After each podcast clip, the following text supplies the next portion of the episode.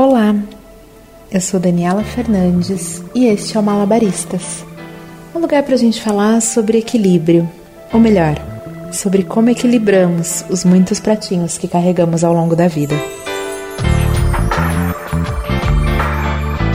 Oi, gente, tudo bem com vocês? Bom, primeiro eu quero começar agradecendo a sua audiência e o seu carinho na volta do Malabaristas da semana passada. Foi lindo e delicioso receber as muitas mensagens de vocês sobre tudo isso, sobre tudo que aconteceu na minha vida, sobre a imprevisibilidade da vida, os muitos relatos de situações imprevisíveis que foram incríveis e as lições que a gente tira de tudo isso, né? E se você tá aqui e ainda não ouviu, depois vai lá ouvir. Eu tô encarando essa nova fase como uma segunda temporada do Malabaristas e a gente que é aqui da energia, né? O episódio passado foi o episódio 13. Então, auspicioso, né? 13 para mim é um número de sorte. Que sorte ter a oportunidade de voltar, ter vocês para trocar aí do outro lado. No episódio de hoje, eu quero falar com vocês sobre a lei do espelho. Vocês já ouviram falar isso? É aquela história da gente projetar sabe? De que tudo que me incomoda no outro, na verdade, revela muito sobre mim. E tem uma frase que trata muito dessa lei do espelho que diz: O que te choca é o que te define. Pesado, né? Pois bem, tirando nossas críticas ao atual governo brasileiro e as pessoas que o defendem, porque aí não tem como defender mesmo, vocês já sabem o meu posicionamento eu quero falar sobre o que a gente aponta no comportamento do outro em geral. Aqui a gente fala de emoções humanas, né?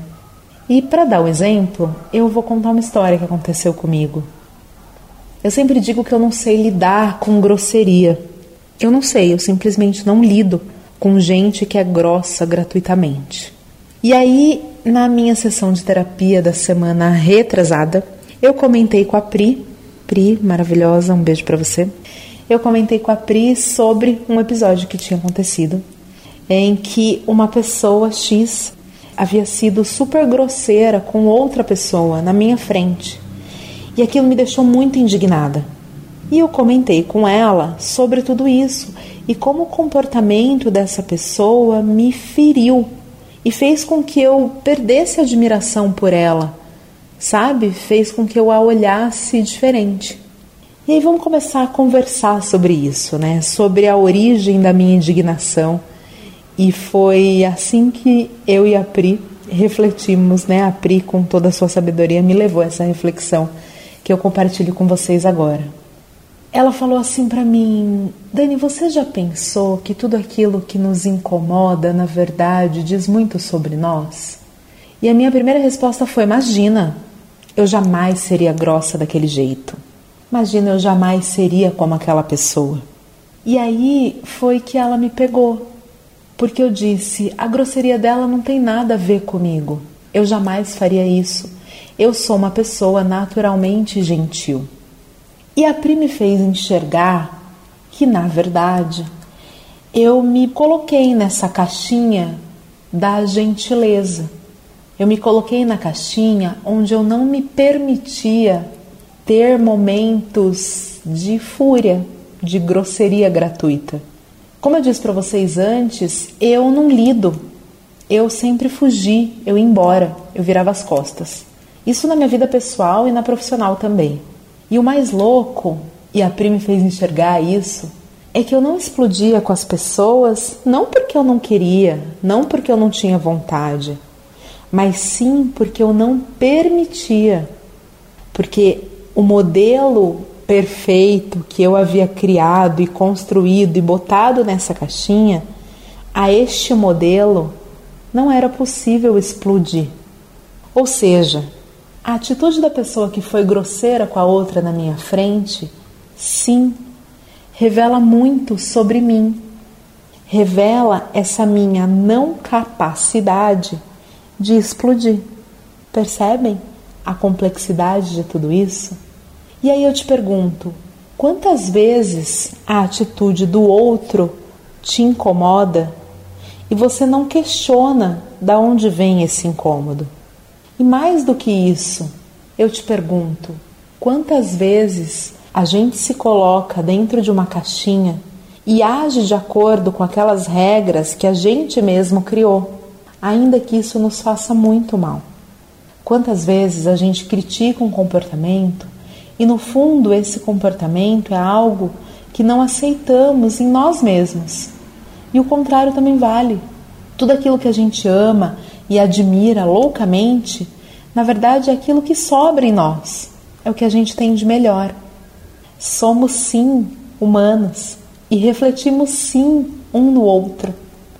Talvez o melhor jeito de lidar com tudo isso seja se conhecer, se aceitar, mergulhar no lado de dentro, sabe? E reconhecer qualidades e defeitos. Quando a gente é mais jovem, a gente costuma dizer: ah, eu sou assim e pronto. Ah, se quiser me aceitar, vai ter que ser assim, eu não vou mudar. E eu te digo, e sei que vocês vão concordar comigo, sim, você vai mudar. A gente está mudando o tempo todo. Mas a questão é: você não precisa necessariamente remover alguma coisa que não está bom. A sua essência, sim, é única e talvez imutável. Você não precisa ser um projeto que está em constante aprimoramento, sabe?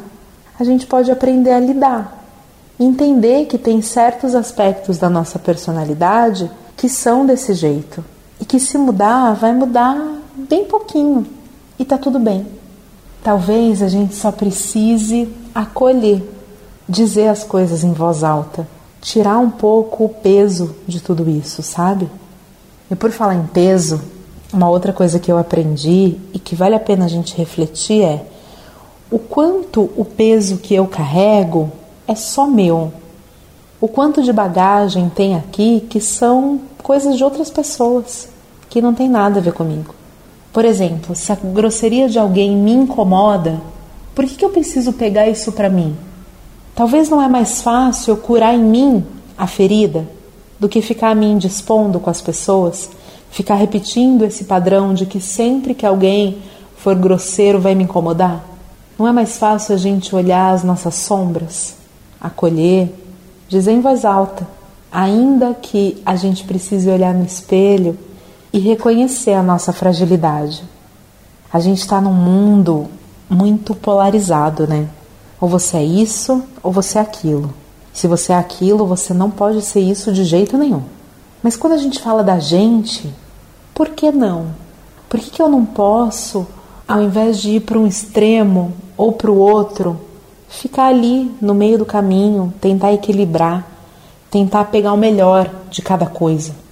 Assim, essa tal lei do espelho faz muito mais sentido, né? Quando eu consigo equilibrar o outro e a mim mesma.